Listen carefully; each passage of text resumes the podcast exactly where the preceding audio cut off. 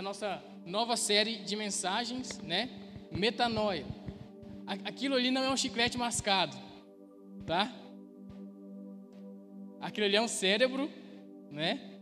Com, com, a, com a palavra de Deus e, e um foguinho ali, significando que a nossa mentalidade ela é transformada na palavra de Deus.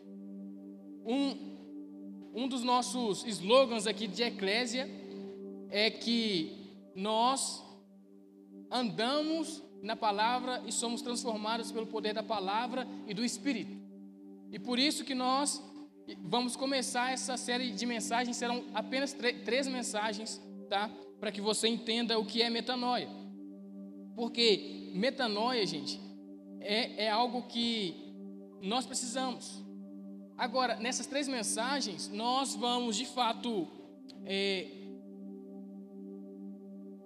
entender, entender de fato o que é metanoia e o porquê que nós precisamos sofrer uma metanoia.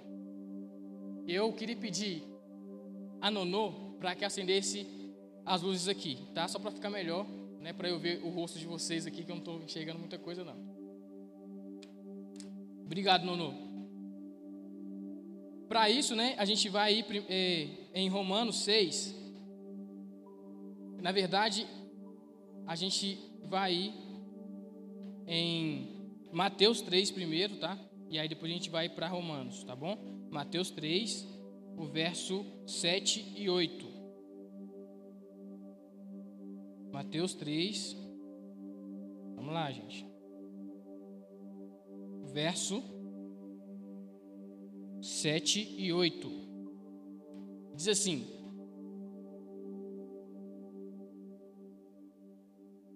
Vamos ler primeiro ó, Mateus 3, o verso 1 e 2 aí, só para a gente entender melhor, tá? Naquele dias, naqueles dias surgiu João Batista pregando no deserto da Judéia. Ele dizia: Arrependam-se, pois o reino dos céus está próximo. E agora a gente vai então para Mateus 7, ó, Mateus 3, 7 e 8, que diz assim: Quando viu que muitos fariseus e saduceus viam para que ele. É, peraí, vamos lá. Quando viu que muitos fariseus e saduceus vinham para onde ele estava batizando, disse-lhes: Raça de víboras, quem lhes deu a ideia de fugir, de fugir da ira de Deus? Vamos ler o 8 também. Deem fruto de arrependimento, ou fruto que mostre arrependimento essa, essa palavra arrependimento, ah, ela pode ser interpretada, ou a verdade, ela vai ter um sentido ah, diferente, tá? Em, em três vertentes. A primeira vertente é a questão do, do, do intelecto, ah, a questão da lógica, tá? Ou seja, quando nós falamos de arrependimento, existe uma lógica do porquê nós nos arrependermos. O, o segundo, a segunda vertente são as emoções, tá? Para a gente se, se arrepender, precisa ter o aspecto emocional, que é uma tristeza segundo Deus, que é uma tristeza de pecar, que é uma, que é uma tristeza de estar contra o Senhor. E a, a terceira vertente dessa palavra, arrependam-se, ou de arrependimento, é o aspecto de ação.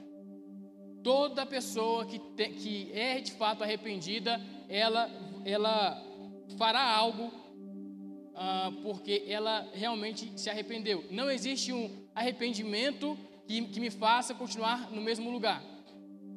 Sempre quando a gente fala de arrependimento, a gente lembra de conversão. Por quê? Porque quando a gente se converte, a gente está se arrependendo de um modelo antigo de pensamento, de uma forma é, pecaminosa de levar a vida. Então, vamos, vamos pensar melhor sobre conversão como algo do nosso dia a dia, que é o trânsito. Para quem dirige e para quem também não dirige, mas presta um pouco mais de, de, de atenção no trânsito, quando a gente se converte, né, quando tem uma conversão, é porque a gente está indo para um sentido e a gente faz a, a, a conversão e volta para o sentido oposto. Ou seja, o que eu quero dizer com isso é que não dá para a gente se arrepender, para a gente se converter e simplesmente parar o carro. Ou seja, eu estou indo para um, em, em uma direção e se eu parar, simplesmente eu não estarei convertido. Eu não terei convertido ainda. Por quê? Porque quando eu me converto, eu não paro de fazer aquilo que eu estava fazendo, eu não paro de andar para aquele sentido, mas, pelo contrário, eu passo a andar por outro sentido. Ou seja, nesse aspecto, nesse terceiro aspecto que é a ação, é não apenas a gente parar de andar em uma direção, mas a gente virar o carro ou virar a nossa vida e passar a andar em sentido oposto. Então, quando nós nos convertemos, aqueles que mentiam, parem de mentir, antes fale a verdade. Aqueles que roubavam, parem de roubar, mas não apenas parar de roubar. Existe algo a se fazer quando alguém que rouba se converte. E o fruto de arrependimento de verdade é quando essa pessoa que, que roubava, ela para de roubar, mas ela passa a trabalhar para ter o que repartir. É o que Paulo fala. Ou seja, nós não nos convertemos de verdade se nós só paramos de fumar, se nós só paramos de beber, se nós só paramos de fazer sexo antes do casamento, se nós só paramos de, de, de coisas que nós sabemos que é pecado. É pelo contrário. Quem, quem é preso em pornografia, por exemplo, e se converte, ele não para apenas de consumir pornografia, ele passa a ir contra a pornografia, ele, ele passa a, a, a, a lutar contra ela, mas não mais para simplesmente não cair nela, mas para libertar outros da pornografia. Porque toda vez que eu me converto, eu paro de andar para aquele lado, mas eu passo também a andar por, pelo lado contrário. O motivo de muitos estarem frios na fé, de muitos chegarem a um certo, será, a um certo tempo e perder o primeiro amor e perder o entusiasmo pela palavra, é porque não estão praticando a palavra. Quando você vê alguém frio na fé, você pode saber, ele parou de praticar a palavra. Ele simplesmente deixou aquilo que é externo para trás, mas ele não continuou praticar aquilo que é novo é, em questão de, de mentalidade, porque a mentalidade é que vai gerar hábitos e ações. Então, quando nós começamos a ver pessoas que não dão frutos de arrependimento, é porque essas pessoas não se arrependeram. Se a pessoa não está firme em Jesus, se essa pessoa está apática à fé, essa pessoa não se arrependeu, essa pessoa não sofreu uma, uma metanoia. E hoje eu quero focar nesse aspecto um pouco mais lógico da, da palavra arrependimento. Porque quando, inclusive, Jesus o primeiro sermão de Jesus é sobre arrependimento.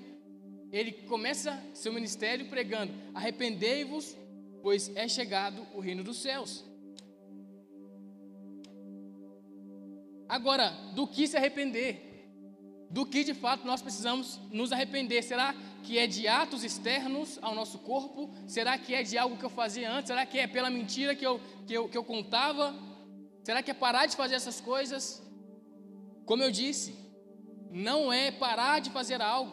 Por quê? Porque tudo o que nós fazemos é resultado de quem nós somos, de quem nós pensamos que somos, da nossa visão a respeito de, de, de nós mesmos. Então,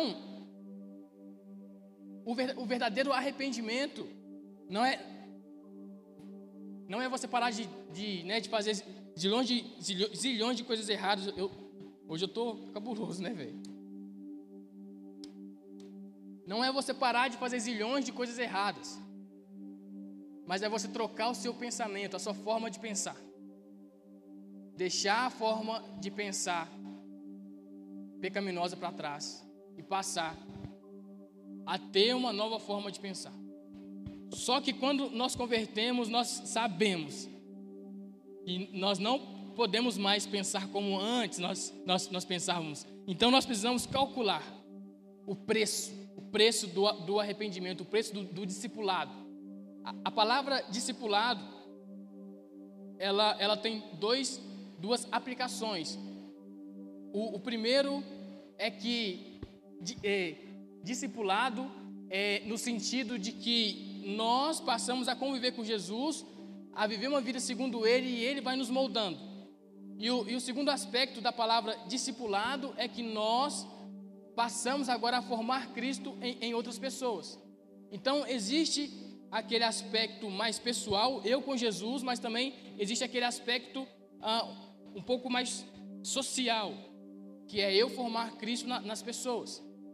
Agora, a questão de se arrepender e de sofrer metanoia, metanoia é de fato mudança de mente. E se eu mudo a minha mente, eu paro de pensar então nas coisas que eram da carne e passo a pensar nas coisas que é do espírito. É uma nova mentalidade. Não dá mais para a gente ser o mesmo, pensar do mesmo jeito, olhar para as pessoas do mesmo jeito. Se tem uma coisa, gente, que nós sabemos que a pornografia faz, por exemplo, é que você olhe para as pessoas como objeto. Você passa a desvalorizar as pessoas. Agora, quem, quem se converte e tem esse olhar sobre as pessoas, quando se converte recebe uma nova mentalidade, porque sofreu uma metanoia, e ela passa a olhar para as pessoas com os olhos de Cristo, com, com os olhos de quem ama aquela pessoa. Então, inclusive, quando alguém convertido olha para uma prostituta, olha para alguém que, que, que trabalha com, com o corpo de forma desonrosa, ela passa a ver aquela pessoa com os olhos de Cristo e percebe, percebe que Jesus tem algo para ela. E passa a perceber de fato com olhos bons. Se os seus olhos forem bons, todo, todo o seu corpo será bom. Agora, se forem maus, todo o seu ser será mau. Então, quando nós sofremos metanoia, nós passamos a enxergar a vida com outros olhos, que é os olhos de Jesus. E metanoia, ele é um, um processo, né? Ele é, ele é como se fosse o, o, a, a, transformação da borboleta, da, da lagarta em borboleta. Então, ela entra um bicho feio pra cacete e sai algo bonito. Esses dias, né, eu tô, eu tô ficando mais na casa da minha mãe, lá em Bicas, né? E lá tem mato pra caramba, né? Lá é uma roça praticamente. E, gente, cada lagarta estranha. Eu vi uma lagarta que parecia um chau-chau. Sabe aqueles cachorro peludo? Eu vi uma lagarta que parecia. Gente, sério mesmo. Ela tinha. Um... ela tinha é, pelo de chau-chau nela. Sabe? Tão estranho. Parecia um demônio aquele negócio. Como é que uma lagarta feia daquele jeito entra para um casulo e sai uma borboleta bonita? Nós somos a lagarta endemoniada antes de Cristo, sabe? Totalmente feio, um caráter to totalmente é, é, ruim, ofensivo a Deus, um caráter destroçado. E aí nós passamos a ter a mente de Cristo através da metanoia e nós viramos filhos de Deus, algo belo, algo que o Senhor criou para ser. Sabe, nós geralmente pensamos né, que nós nunca, nunca seremos como Adão no jardim, né? Ou a gente não para para pensar sobre isso. Mas a verdade é que Cristo hoje está restaurando a nossa imagem conforme a imagem dele. E a nossa semelhança conforme a semelhança dele e de acordo com quem nós éramos no Éden. Por isso que nós passamos agora a, a ter uma mentalidade de Cristo. Então, a questão da metanoia em si, ela é esse processo de transformação. E por isso que nós estamos aqui hoje, porque nós sofremos uma metanoia. Agora, nós não podemos entender que arrependimento é o mesmo que remorso nós temos pelo menos dois exemplos né, que, nós, que nós podemos é, diferenciar remorso de arrependimento, que é Pedro e Judas. Um de fato se arrependeu, o outro não. O outro passou simplesmente por um período de remorso. E como é que nós sabemos que um se arrependeu de verdade e que o outro não se arrependeu de verdade? Pelos frutos. E aí,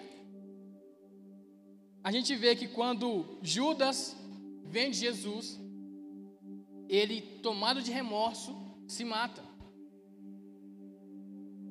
Essa é a tristeza segundo o mundo.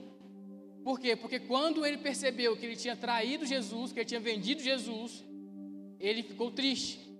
E realmente, arrependimento tem isso. Tem um pouco de tristeza. Quando nós pecamos contra o Senhor, se não vier tristeza em nosso coração, nós não estamos arrependidos. Se nós não se, se nós não percebermos que nós estamos afundando e que isso é ruim, nós não estamos arrependido. Por isso que nós precisamos entender esse aspecto, que é o aspecto emocional. Porém, isso, gente, não, não acaba por aí, porque a tristeza, segundo o mundo, causa morte, e foi o que, o que gerou em Judas. Quando Judas se mata, ele estava com uma tristeza segundo o mundo. Agora, a tristeza, segundo Deus, foi o que Pedro sentiu. Que ele percebeu que ele traiu Jesus, que ele percebeu que ele não estava mais de, acordo com os planos de Jesus. Ele se entristece e a Bíblia diz que ele, ele, ele se entristeceu e chorou amargamente. Agora nós sabemos que ele se arrependeu de verdade pelo fruto que ele deu depois. Que foi o o não tirar a própria vida, como Judas fez, mas também que foi o voltar para Jesus, que foi correr para Jesus, que foi crer que Cristo, mesmo com o erro dele, ele, ele poderia ser de fato exaltado em Pedro, e que Jesus tinha perdão para Pedro, e que Jesus tinha restauração para Pedro. Então, existe essa diferença entre arrependimento e remorso. Remorso sempre vai causar morte, arrependimento sempre vai causar vida. E a questão de metanoia é você passar por esse processo de mudança de mente. Se antes eu tinha uma mente que ofendia a Deus, agora eu tenho uma mente que glorifica a Deus. Agora toda mentalidade ela vai gerar fruto. E qual que é o fruto ou os frutos da mentalidade caída. Vamos lá para Romanos, o capítulo 1, no verso 20. Não, não, isso, é isso mesmo. Achei que era o contrário, mas é isso mesmo. Romanos 1, 20. Vamos ler Romanos 1, 20 21 e 22, e aí a gente vai pular para o 28 e vai lá até o 32. Vai ficar assim, ó. Romanos 1, 20. Amém? Pois desde a criação do mundo, os, os atributos invisíveis de Deus, seu eterno poder e sua natureza têm sido vistos claramente, sendo compreendidos por meio das coisas criadas de forma que tais homens são indesculpáveis, porque tendo conhecido a Deus, não o glorificaram como Deus, nem lhe, der, nem lhe renderam graças, mas os seus pensamentos tornaram-se fúteis. E o coração insensato deles, valeu, mano, obscureceu-se. Dizendo-se sábios, tornaram-se loucos. Agora o capítulo 28.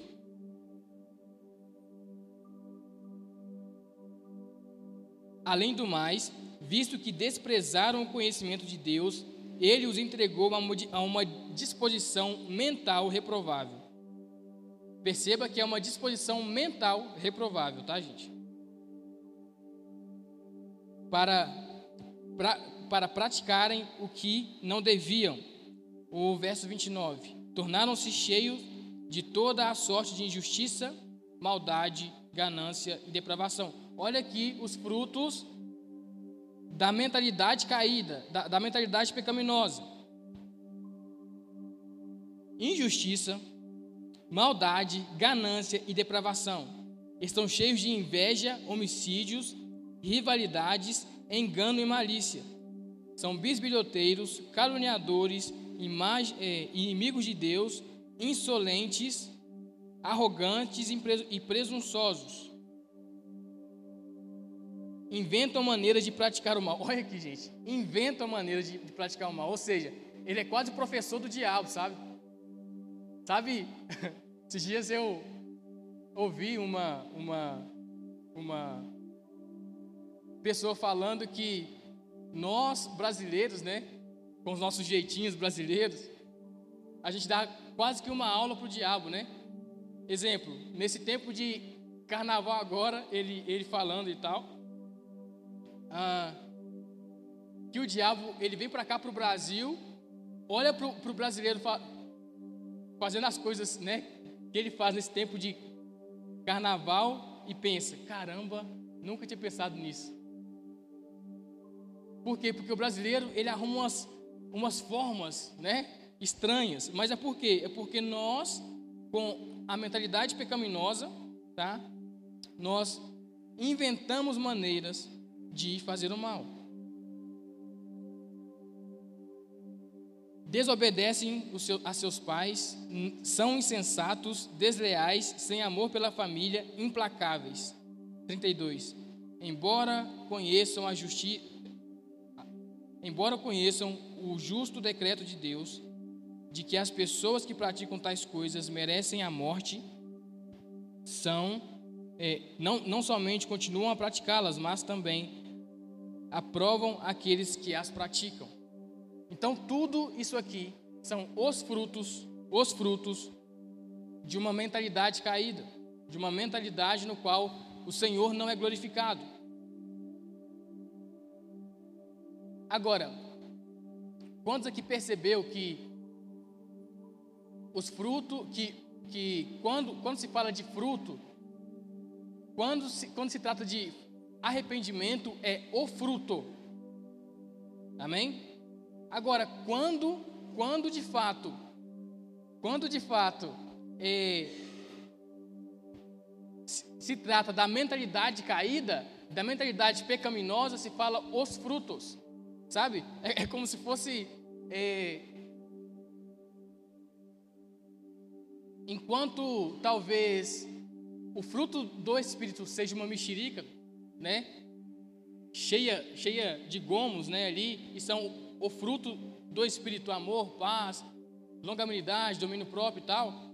Quando se trata da mentalidade caída, não não é o fruto, são os frutos, né? Parece que você vai chegar assim e é um, e é um self-service, sabe? Aí lá tem um pouquinho de inveja, aí você pega um tiquinho de inveja e coloca. Ah, não, aqui tem um pouquinho de, de adultério. Aí você coloca também no seu prato. Aí lá na frente lá tem tem a sobremesa. E a sobremesa é um tiquinho de mentira. Coloca uma pitadinha de mentira aqui, só para melhorar.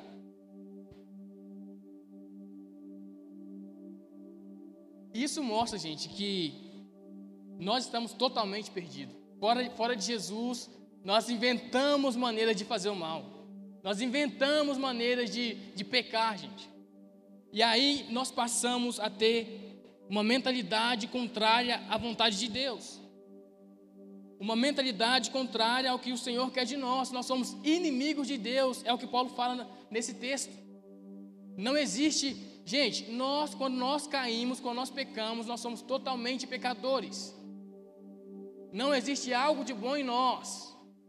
Embora a gente consiga fazer coisas boas, gente, nós fora de Deus, nós fora, fora do Evangelho, nós somos totalmente pecadores, to totalmente depravados. Não existe, gente, tá? Quando o homem peca, ele peca por completo. Ele cai por completo. Quando Deus ele está criando o homem, Deus cria um homem completo. Amém? Quando o homem peca, ele cai por completo. Mas, quando Jesus redime o homem, ele redime o homem por completo. Ou seja, ele salva o homem por completo. E quando todas as coisas se consumarem novamente na volta de Jesus, todo o homem será consumado. Ou seja, nós, em todos os nossos aspectos, seremos eternamente glorificados eternamente para a glória de Deus. Já não mais é, é, nem sequer existirá menção de tristeza, de agonia, de ansiedade no meio de nós, porque nós somos totalmente em Cristo, na consumação, nós somos totalmente perfeitos novamente. Mas, enquanto nós estamos com a natureza caída, nós precisamos entender que nós somos totalmente, totalmente caídos, to totalmente depravados. E é uma mentalidade que ofende a Deus. É uma mentalidade que de fato é uma mentalidade de morte.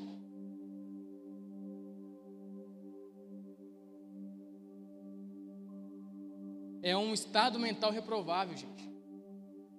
É o próprio Deus que fala que é o estado mental reprovável. Agora, metanoia é de fato você trocar, sabe? Só que requer esforço seu também. Quando nós nos convertemos, nós passamos a fazer algo contrário ao que nós fazíamos antes. Então, se nós antes nós mentíamos, nós não vamos mentir mais, mas antes nós vamos lutar pela verdade, custe o que custar.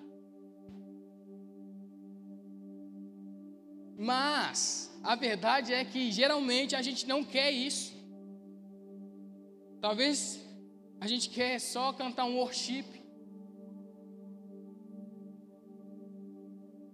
Talvez a gente quer simplesmente cantar uma música ao Senhor e se sentir bem.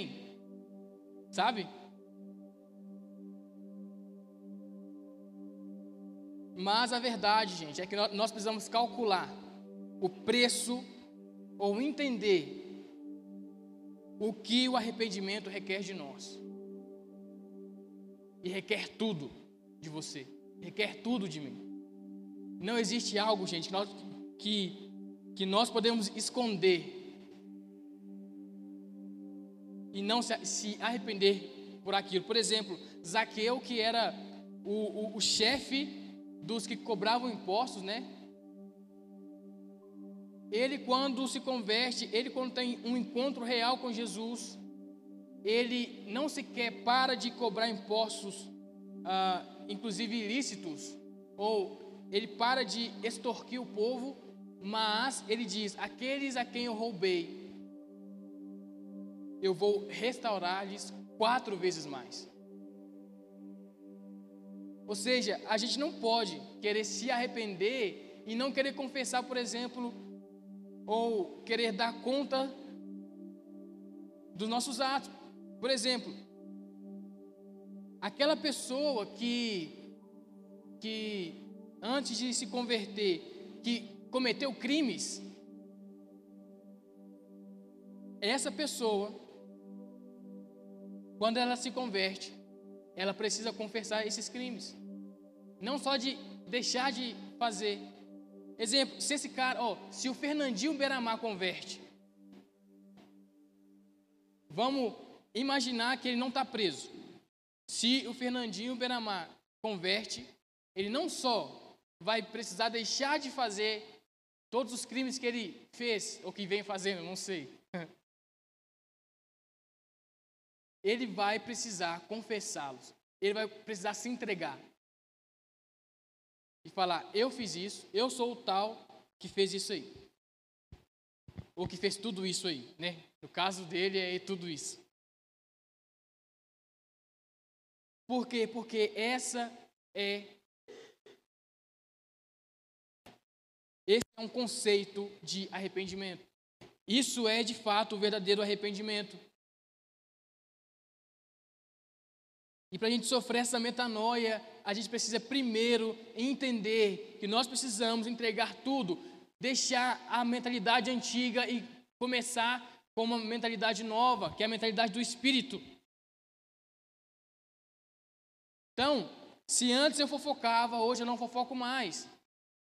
Pelo contrário, agora eu começo a falar a, a, a, a falar coisas boas das pessoas, a perceber o que tem de melhor nas pessoas e começar a falar disso.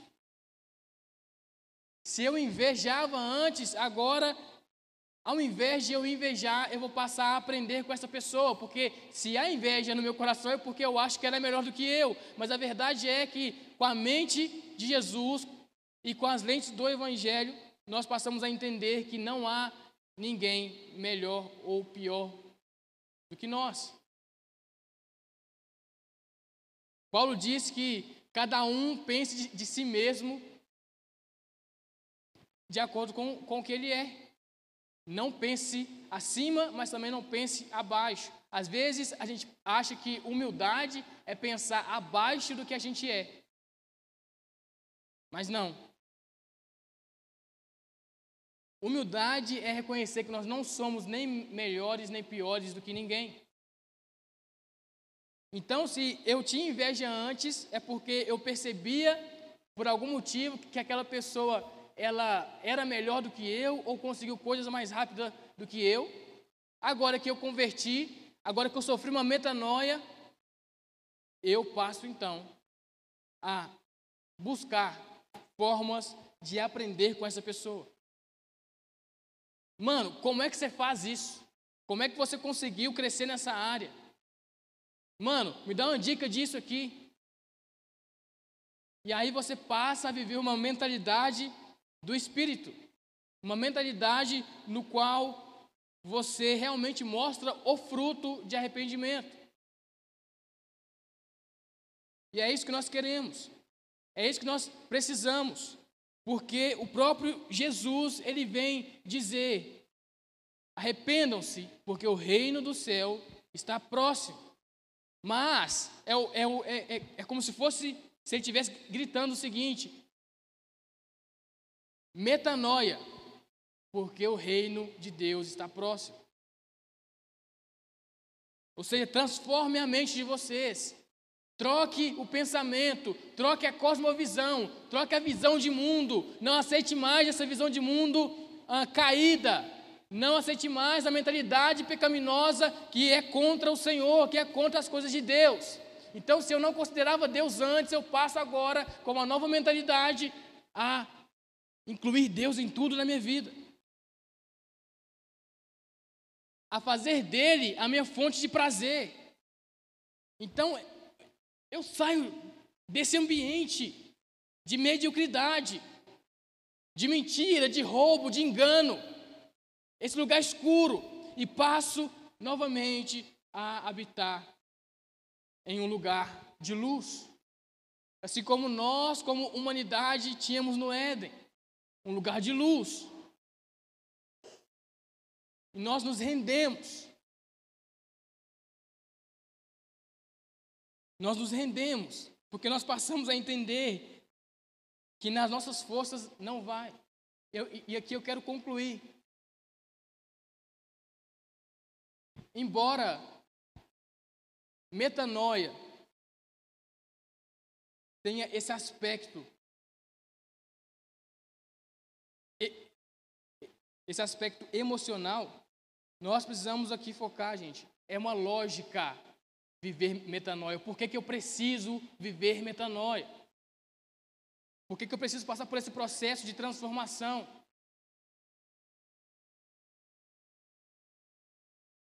Uma vez um, um, um ateu e um, e um cristão estavam conversando, estavam discutindo sobre a existência de Deus e a vida com Deus e a vida sem Deus.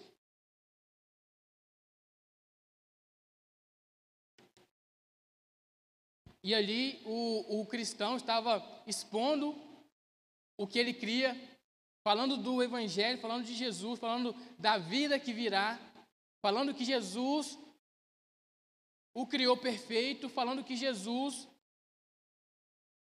o criou a imagem e semelhança dele, falando que nós pecamos como humanidade em Adão, falando que Cristo veio redimir, falando que Cristo vai consumar sua obra.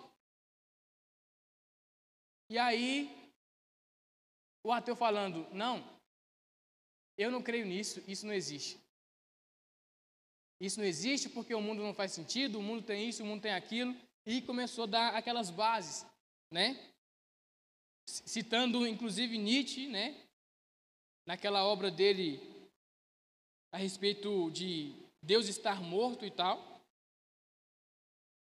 Mas aí o cristão ali, ele passa a apelar para uma para um raciocínio, para lógica, porque se você está conversando com um ateu que quer provar que Deus não existe, obviamente, ele não está se baseando na fé. Ele vai estar se baseando em argumentos intelectuais, ou seja, pela lógica. E aí ele simplesmente fala assim: ok,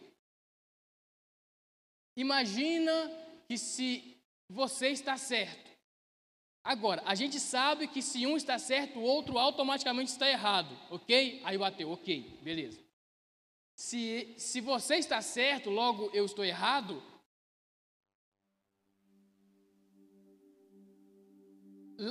Lá na frente, quando você morrer, o que você vai vai perceber, o que você vai viver se você está certo, ou seja, se Deus não existe, o que nós, eu, eu e você, vamos viver. E aí o ateu fala nada, né? Porque aqui, né? Porque depois da morte não existe vida e tal, essas coisas. Fala, ok, então, então para mim tá bom. Porque se não tiver nada, não tem nada. Agora,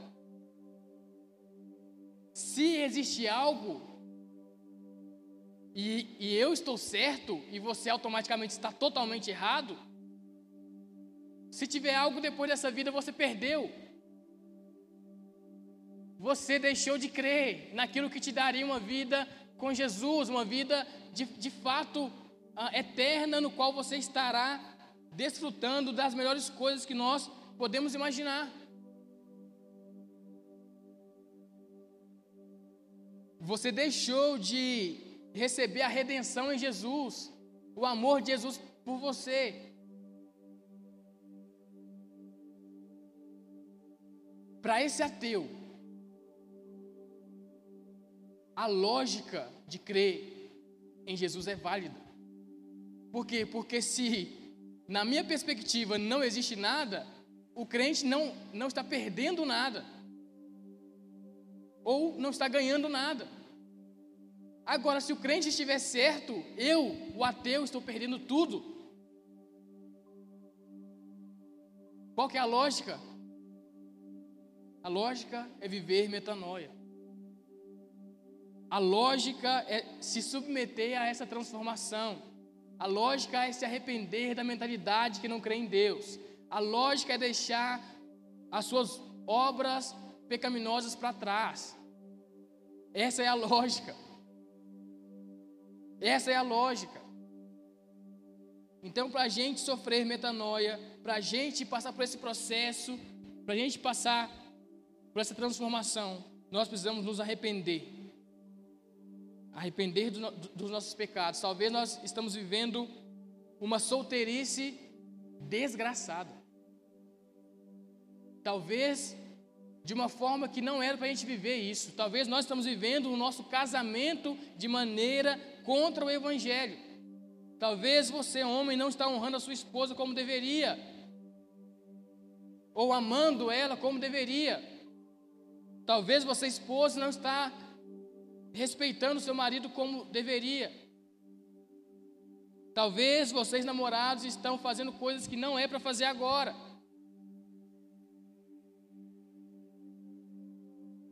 Mas se nós de fato queremos viver uma vida com Jesus, é preciso, é preciso metanoia, é preciso trocar a mentalidade.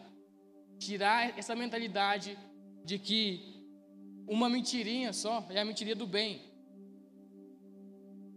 e passar a entender que toda mentira ela é ofensiva a Deus.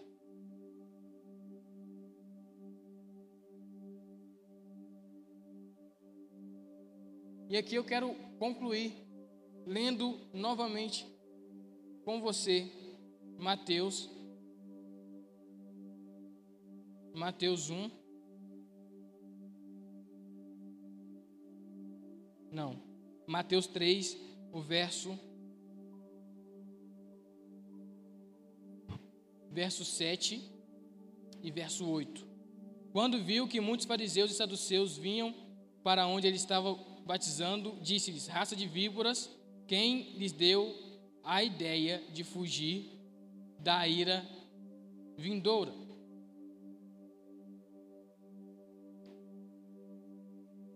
Deem fruto que mostre arrependimento. Ou seja, nós precisamos passar a dar o fruto de arrependimento. Ou seja, se eu agora tenho uma nova mentalidade, essa mentalidade precisa manifestar um fruto, que é o fruto de arrependimento. Amém? Eu queria que vocês colocassem sobre os seus pés e a gente vão, vai orar aqui agora. Primeiro, né, pedindo ao Senhor que, que nos faça de fato nos arrepender de toda mentalidade ruim, de tudo aquilo que nós ah, praticamos ou pensamos, de, de, todo o nosso modelo mental. E pedir a Ele também né, que transforme esse, esse modelo mental em um modelo mental que agrada a Ele. Espírito Santo de Deus, nós oramos ao Senhor. Te pedimos ao Pai que sonda o nosso coração e nos mostre, Pai, o verdadeiro arrependimento. Nos leve a esse arrependimento genuíno, Pai.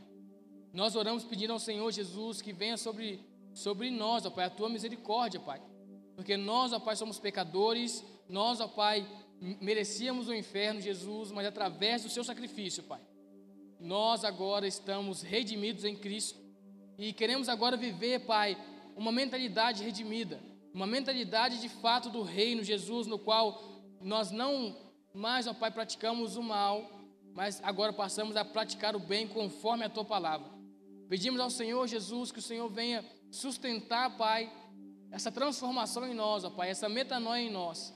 E que cada vez mais, ó Pai, o nosso coração esteja disposto a nos arrependermos, ó Pai, dos nossos pecados e a viver, Pai, uma nova vida em Ti, Jesus. Porque quem, quem está em Cristo, nova criatura é, Pai.